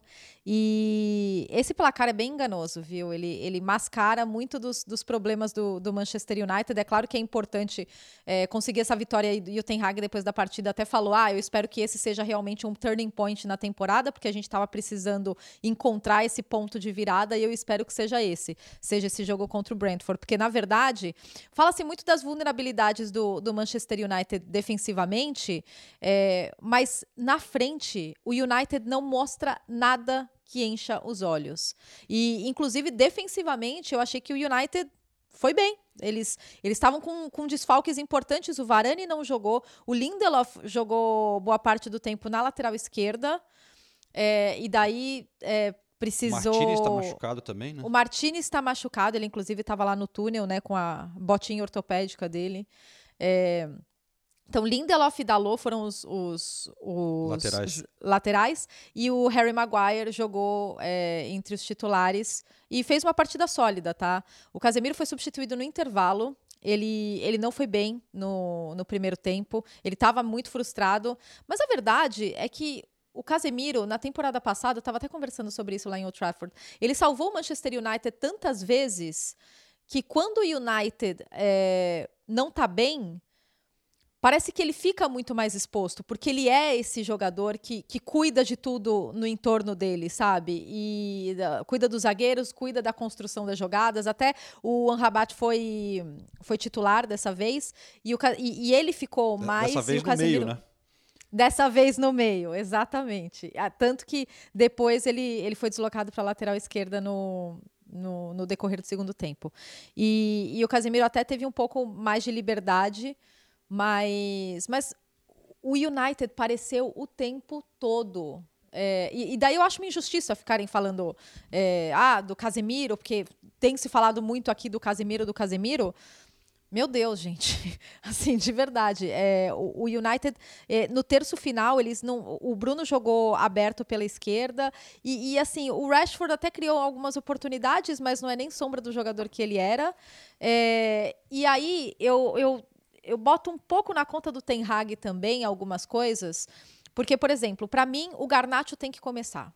Porque ele, ele traz uma intensidade, um jogo mais direto que outros atacantes do United não trazem, sabe? É, o Bruno Fernandes não vai ser esse jogador, ele tem outra característica. O Rashford não é esse jogador. O Royland, mais uma vez, bem, né? Ele, é, ele é a boa notícia dessa, desse começo de temporada da, do Manchester United. Porra. Mas se você tem o Garnacho que. Ah, mas o Garnacho joga na mesma posição do Rashford. Mas é isso que grandes treinadores fazem, né? Eles conseguem fazer é, com que os melhores jogadores deles é, joguem juntos. É, é, desloca, desenvolve o jogador em outra posição, inverte, sabe? É, e daí, quando ele pensa em um, um, atleta, um jogador mais agudo, ele pensa no Anthony, que eu não acho que é o cara que vai, vai resolver o, o, o jogo dessa maneira. Daí o Garnacho entra no segundo tempo, eu sempre acho que ele entra bem, né?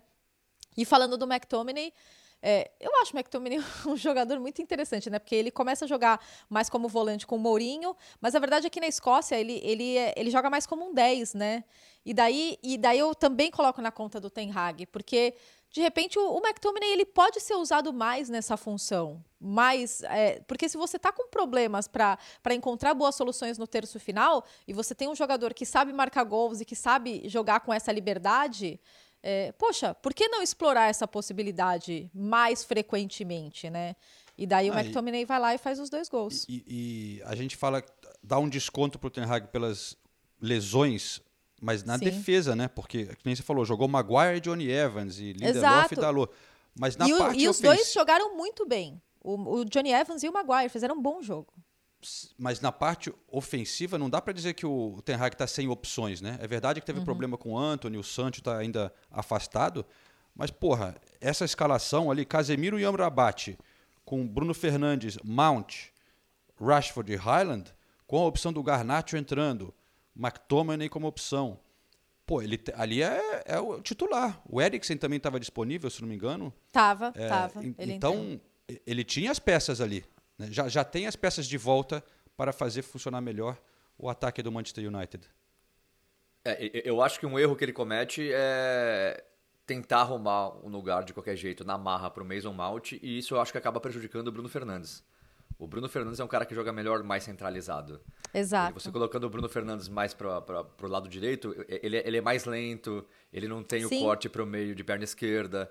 Então, eu acho o Bruno Fernandes um tremendo jogador. Agora, ele precisa jogar. Ele não é um cara que vai jogar em várias posições bem. Ele é um cara que precisa ocupar aquele espaço em que ele se sente confortável. Isso acontece na seleção portuguesa também. O Bruno Fernandes poucas vezes joga onde ele gosta de jogar. Então ele acaba não desempenhando a mesma coisa. Agora, o primeiro gol, o gol que o, que o United sofre, é um show de horrores, né? É, é, é um gol de pelada, assim, de domingo e nem isso. O, o passe, O passe que o Casemiro erra é, é ridículo, assim, é um passe de dois metros. O Lindelof tem a chance de tirar e não consegue tirar. O Onaná tem a chance de defender e não consegue defender. Então eu acho que o, o gol que o United levou resumiu, resume bastante o momento. É, é, todo mundo meio inseguro, assim, parece que o time nunca É. jogou junto. Todo mundo parece estar se conhecendo ainda. Quando não devia ser assim, né? A maioria do time já joga junto há algum tempo. É, eu acho que o Ten Hag, por mais que o United venceu, o Ten Hag está pressionado e eu acho que com razão. É, a gente não vê evolução nesse time. É o United que está correndo sério risco de ser eliminado na Champions League. Perder em casa para o Galatasaray da maneira que perdeu, o United não pode perder. Você pode falar, é, o United é, realmente não tem o mesmo elenco do City, do Liverpool. Concordo, não tem. Agora, o, o elenco do United é melhor que o do Galatasaray. O Gata- Galatasaray tá montando um time bom, hein, cara? Sim, Tava você lá pode o falar. Zaha, e, Icardi, é, né? e é isso que é impressionante. Se tem um time em formação, é o Galatasaray, não o United, né? Aí o Galatasaray É. vai lá e ganha em Old Trafford, fazendo três gols. Sofre três gols do Galatasaray.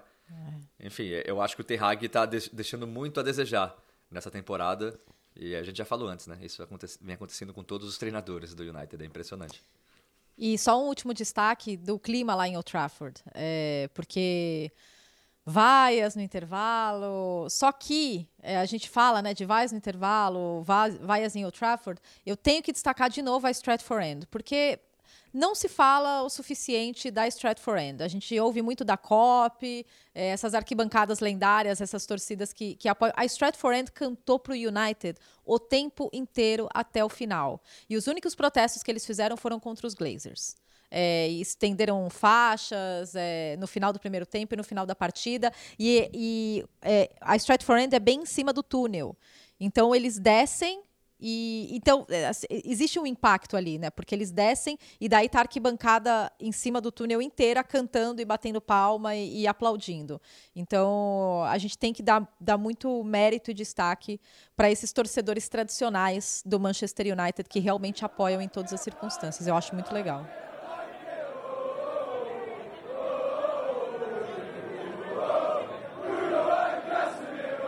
Bom, Nathalie e Senise, aproveitando esse gancho do Manchester United, eu tenho um quiz. Semana Ê! passada. Eu Não. esqueci de fazer um quiz na semana passada. Vamos, vamos. Até porque era só eu e Nathalie aqui. A gente tá sem con- condições físicas e psicológicas para fazer isso, João. A gente quer quiz. A Nathalie, Bora. pô, a Nathalie gosta, Senise. A Nathalie Eu gosto. sempre empolgada. Olha o sorriso na cara dela. Parece que é criança quando tem. a coisa- Eu gosto, do, É. eu gosto do quiz até eu ir mal no quiz, tá? É. Aí fica brava, né? Who won the Golden Boot World Cup Mexico 86? When was the Battle of Waterloo? Um quiz no pub é tradição no Reino Unido desde os anos 70. E até hoje, o costume faz parte do cotidiano dos bares onde bebem pints. Abraçamos essa diversão aqui no podcast Correspondentes Prêmio.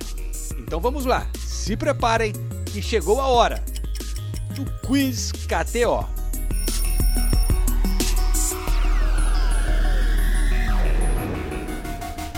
É, eu peguei aqui, eu acho que foi o jornal The Guardian que selecionou o Manchester United Lost Boys, os meninos perdidos em uma década de desperdício.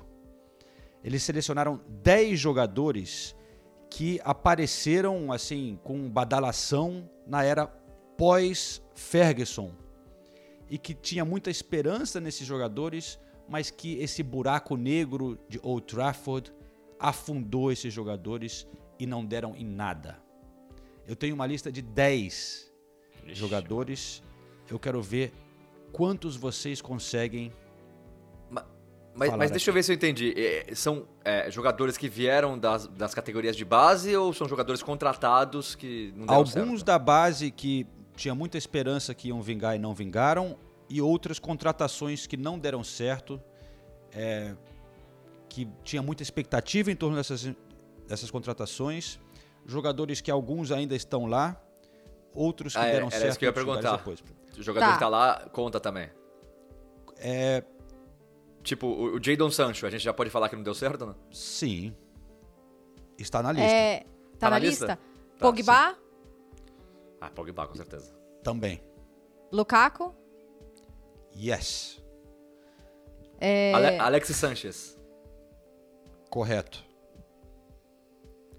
É, é, é na era pós. Pós. Pós-Ferguson. Pós-Ferguson. Phil Jones. E, e, e, e, só vale moleque ou não? Não. É só decepções, vamos dizer, né? Tipo. Tipo, Schweinsteiger. Não está nessa lista, mas. Não está? Aí estamos roubando. Ele foi pós-Ferguson? Ah, foi pós-Ferguson. Foi, né? Foi, foi, foi, foi, já com o professor Vangal. Aliás, aquele Vangal. Deve ter bastante então do Vangal. Deve ser o Memphis Depay. Correto. O Phil Jones não entrou na lista. Desculpa, Nathalie. Phil Jones, eu acho que nunca tinha muita expectativa. É. Ah, mas é porque ele veio. ele foi. Eu, eu tô pensando nos que vieram da, de lá. A Nathalie falou o Lukaku, o Lukaku tá na lista. O Lukaku uhum. tá na lista. A Maguire. Harry Maguire. Ah. Tá forte nessa lista. Tá forte. Faltam quantos? É, quantos a gente ainda a não conta, tem? Né? É... eu tô vendo aqui mais dois, três, quatro. Mais pô, quatro. A gente, acertou quatro. uns 15, pô. A gente... não, a lista é de 10, faltam quatro. Tá. É, dá umas dicas aí então pra nós. Bom, tem um que eu não, eu não sei se dá pra dizer que é tanta decepção assim, mas tá lá ainda. Tá lá ainda? É. Não vingou, mas joga de vez em quando. É, realmente, talvez esperasse mais. É, tem um outro que. Não, não é o Rashford, lá... não, né? Não. Não. não. Não é o Eriksen, não. Não, também não. Marcial. Marcial. Marcial. Marcial está na lista. Boa. É, Aí, realmente é, é. Ele é uma decepção mesmo. Temos mais três. É, um que eu também acho que não tem muita expectativa, vai ser difícil acertar nele. Um jogador que foi do Arsenal para lá. E não, não, é, não é o Alex Sanches? Não, esse já foi citado. É, depois ele foi para Itália. Temos um moleque que veio da base, não é inglês, oh. com muita expectativa e sumiu. E temos um cara que passou brevemente, eu acho que até foi tá meio, se não me engano, foi na era do Ferguson, mas não vingou, estourou em outro clube londrino e voltou depois recentemente para dar uma cutucada lá em Old Trafford. É um, o, o primeiro é o Mictarian? Sim. Boa, Nathalie. Mas o, do fundo do baú. Que veio do, é. não, mas foi o contrário, né? Ele foi okay. do United pro Arsenal. Ah, errei. Pode crer. Ele foi, ele foi envolvido na troca com o Sanches, né? Sim, eu confundi. É. Mictarian. Ah, é... mas sei lá, tá, tá, tá, não sei se eu gosto muito dessa lista aí não, mas tudo bem. É, não, não eu tenho que dizer que não foi Responde o quiz, você não tem que gostar da lista ou não, você tem tá que bom. acertar não, os nomes. Estamos acertando, tá muito bem, pô. É, faltam dois agora. Qual, qual, é, qual é a outra dica que você deu aí, João? De um, é. O cara que saiu...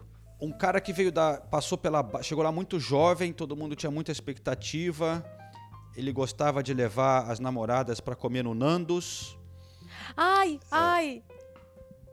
Uhum. Nossa, a gente falou disso no podcast, meu Deus. É... E aí tem um tá. cara que recentemente voltou para é... esfregar sal na ferida. Esfregar ah, sal na ferida. Cristiano Ronaldo. N não. Segunda passagem? Ferida, tipo, não? Um cara que marcou, não, pensei na segunda marcou passagem. um gol contra o United. Recentemente? Ah. Muito recentemente. Zaha. Isso. Zaha ah. passou pelo United e é, passou. Saiu rapidamente pro Crystal Palace, né? Ele foi é. comprado, se não me engano, do, ele, do Crystal Palace pro, pro United, jogou muito pouco lá com o Moyes, teve poucas oportunidades e voltou pro Palace, onde ele arrebentou. Uhum. E falta um menino. É, esse menino aí tá difícil de. Ai, menino. gente, que saco. Um menino. Bom, um era um menino, né? Aquele menino eterno. É. Quando, quando você falar, eu vou ficar muito triste. Porque ele é o do Nandos? É. É. Eu confesso que eu não conheço essa história aí, não. Não conhece a história? Não. Que, que ele levou a. Aí ela vendeu. Mas eu acho que ele fez de propósito, porque ele sabia que. Não sabia se a mulher era, tipo, confiável. Aí ele, em vez de gastar uma grana para levar para jantar, levou num quase um McDonald's, né? O Nandos aqui é o frango português que tem. É bom, aliás, mas é um É fast bem food, gostoso. né? Eu gosto. É bem gostoso. gosto, E ela vendeu a história pro The Sun, o tabloide aqui, dizendo Ah, "Pô, lógico. Fui sair com o jogador do Manchester United e me levou no Nandos, não sei o quê. Nossa, eu não lembro dessa história. Não? Chateado agora. Hashtag chateado. É. Ah, fomos bem, acertamos nove, hein? Aham. Com- Mas é, fala. confe- vou Ele é dizer belga, mas com descendência hum, a- Albânia, Kosovo, talvez. Belga. E hoje joga no Sevilha. Januzaj. Adnan Januzaj. Ele Eu mesmo. não, eu não lembrava da história do Nandos dele. Ah, droga. É famosa aqui na Inglaterra. Aquelas... Enfim, vocês foram A bem. gente vocês foram- arrasou no Vocês foram quiz. bem no quiz. Vocês contaram quanto cada um fez? Eu a- eu, acho que, ganhei. eu acho que eu fiz nove e a Nathalie fez um. Não! Não, o a Renato Nathalie ganhou nesse. A Nathalie ganhou, a Nathalie ganhou. ganhou. A Nathalie Não. deve ter feito seis, eu fiz quatro. Eu acho que foi mais ou menos Não, não foi. O Renato eu- ganhou. Na edição eu vou contar Infelizmente. aqui. Eu vou contar Tá. aqui. Mas não espalha, tá. João. De- de- de- se, de- se eu, se eu perdi. Distorce as vozes. Bota aquela. É. Renato Senise respondendo assim. Bom, vamos tocar o barco aqui, vai? Zaha! Dá, dá pra incluir? Zaha!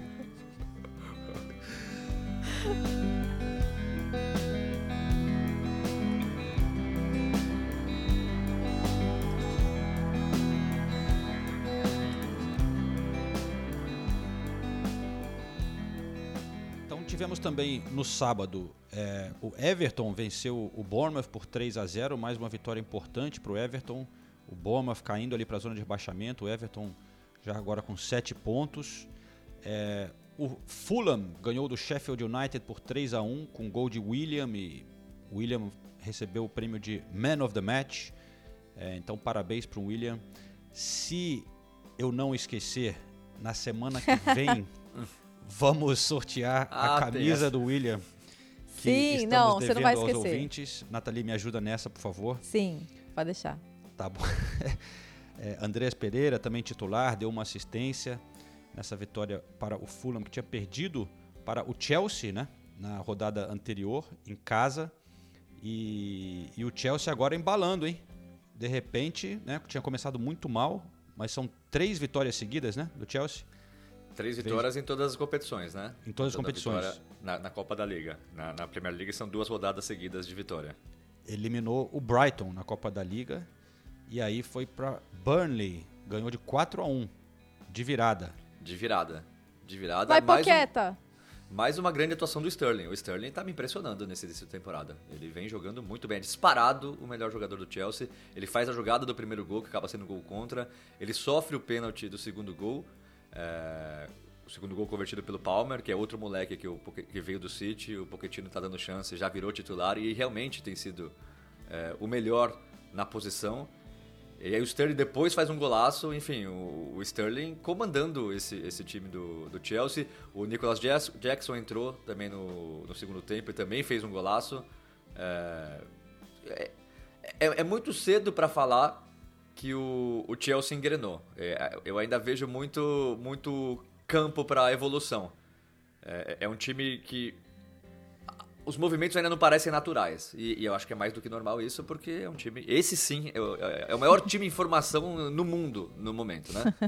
Mas você já vê é, uma ideia de jogo, você já vê os jogadores se conhecendo melhor, você já vê o entrosamento entre o Palmer, o Sterling, é, você já vê o Enzo Fernandes jogando mais recuado, que é onde ele gosta de jogar, é, o próprio Gallagher sendo importante no meio-campo, uma zaga um pouco mais sólida, mas ainda sofrendo muitos gols.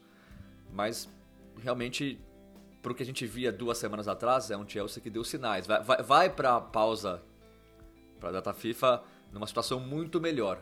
E o Pochettino vem falando, né? O Pochettino é engraçado, né? Ele, ele vem assim, demonstrando zero preocupação com a pressão. ele falando, gente, o que, eu, o que eu sofri no Tottenham, no PSG, foi muito pior. A reconstrução foi muito mais difícil, a pressão era muito maior. Aqui, a bola só tá faltando entrar. E agora realmente começou a entrar. Não acho que é o suficiente para lutar por título. Acho que já perdeu muito, muitos pontos que não poderia ter perdido. Mas é um time que pode sim sonhar em subir na tabela e quem sabe lutar por Champions League. Tá, tá cedo ainda, né? Dá tempo para se recuperar. Também no sábado tivemos o outro jogo Crystal Palace 0, Nottingham Forest 0, onde eu quero destacar o jovem zagueiro brasileiro Murilo, que, cara, quase que ele faz um golaço antológico por muito pouco. Ele driblou todo mundo do meio-campo, aí chutou bem e o goleiro defende. Mas ele tem chamado bastante atenção aqui, o Murilo. É, cara. eu tava conversando com torce com o torcedor do Forest, que trabalha no Manchester City, inclusive. E ele, nossa, eles estão empolgadíssimos. Legal, né? E, e, recebendo muitos elogios aqui na Inglaterra. O Murilo né, foi titular nos últimos dois jogos do Forest, jogando bem, é, jovem, se destacando.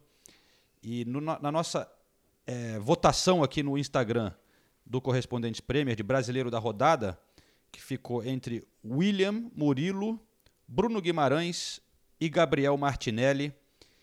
E eu posso dizer aqui que o Murilo ficou em segundo lugar, mas em primeiro ficou o Martinelli, disparado pelo gol, pelo segundo tempo, né, que fez contra o Manchester City. Eu acho que pela importância também desse resultado do Arsenal. Né? Eu, eu posso cornetar a votação, humildemente discordar, me sentindo, culpa, me sentindo culpado por não, por não ajudar e ainda achar que eu posso dar pitaco sobre ela. Você vai falar que faltou o Paquetá. E eu tiraria e... o Bruno Guimarães. Então, eu estava resolvendo com o Brian ontem, eu não consegui assistir o jogo todo, né? E estava entre Paquetá e Bruno Guimarães. E. O, pa... e... o Paquetá, Paquetá, não tá, tá jogando, jogando, cara. O Paquetá tá... tá... jogando demais, velho. Não, ele não é. tá jogando, ele tá desfilando. Sem sacanagem. É.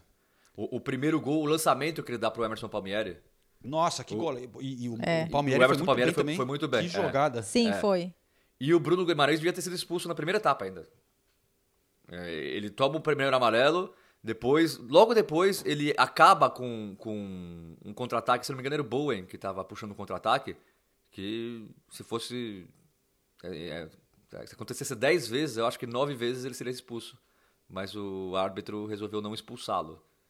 Então, fez uma boa partida, claro. Aliás, foi um jogaço.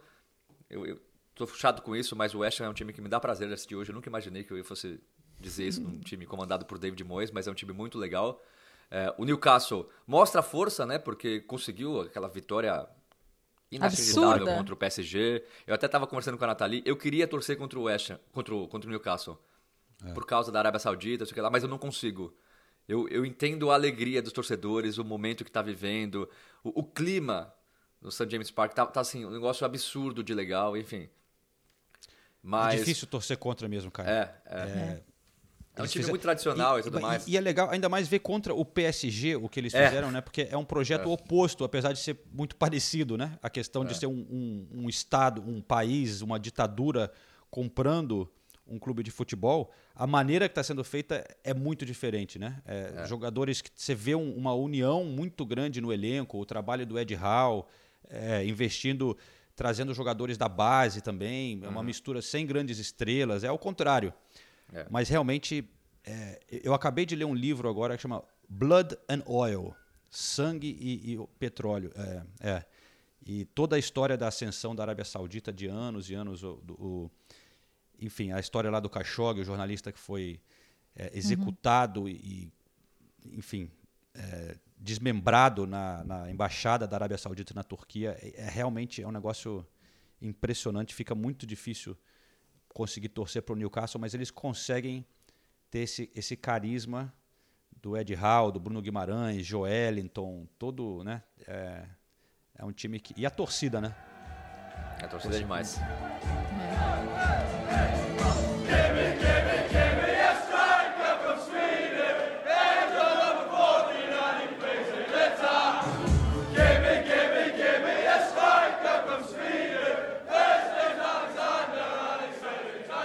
chama atenção também no Newcastle essa briga, né? Por quem joga, Isaac e Wilson.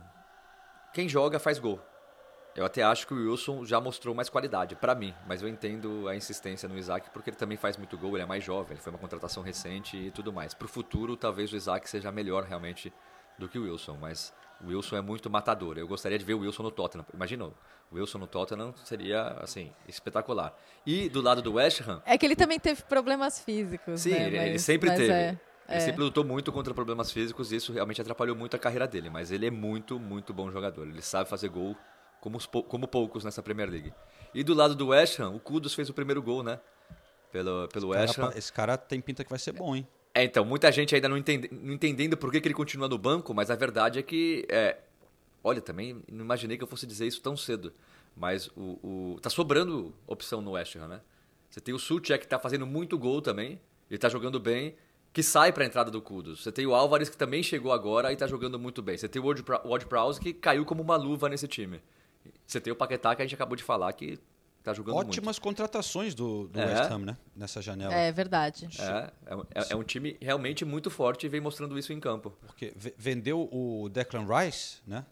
Não sentiu falta e repôs muito bem, né? A gente falou, É. pô, trouxe o Ward Prowse, o Edson Álvares, Álvares.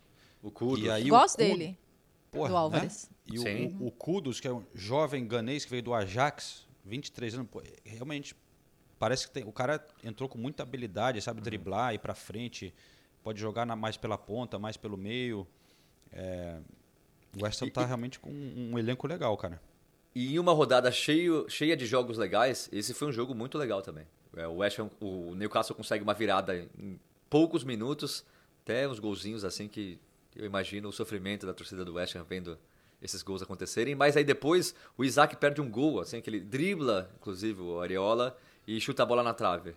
Poderia ter matado o jogo ali. Aí o West Ham vai buscar o empate, depois cria uma oportunidade que também não sei como a bola não entrou. Então teve foi um jogo muito aberto, como, se, como era de se esperar mesmo. São realmente duas equipes que estão ali na, numa faixa parecida na tabela e, e vem jogado muito bem. Né? E vem jogando cá, muito bem.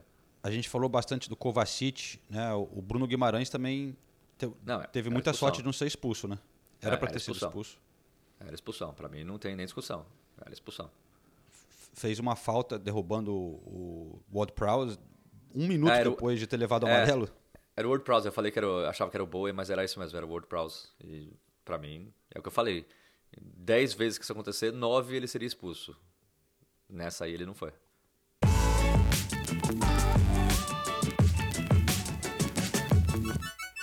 Então é isso aí, pessoal. Conseguimos voltar aqui e dar uma passada geral na rodada. Agora temos data FIFA pela frente, mas o podcast continua. Quem sabe abrimos perguntas para a audiência de novo na semana que vem, É. né? Se a gente lembrar. É, divulgaremos nas redes sociais antes, porque sempre é muito legal as perguntas que vocês mandam. E então, com Arsenal e Tottenham, ou melhor, Tottenham e Arsenal no topo da tabela da Premier League, Nathalie pé quente, a gente se despede aqui de mais um episódio do Correspondentes Premier. Valeu, companheiros. Valeu, gente. Até Valeu, semana gente. que vem. A gente vai se falando.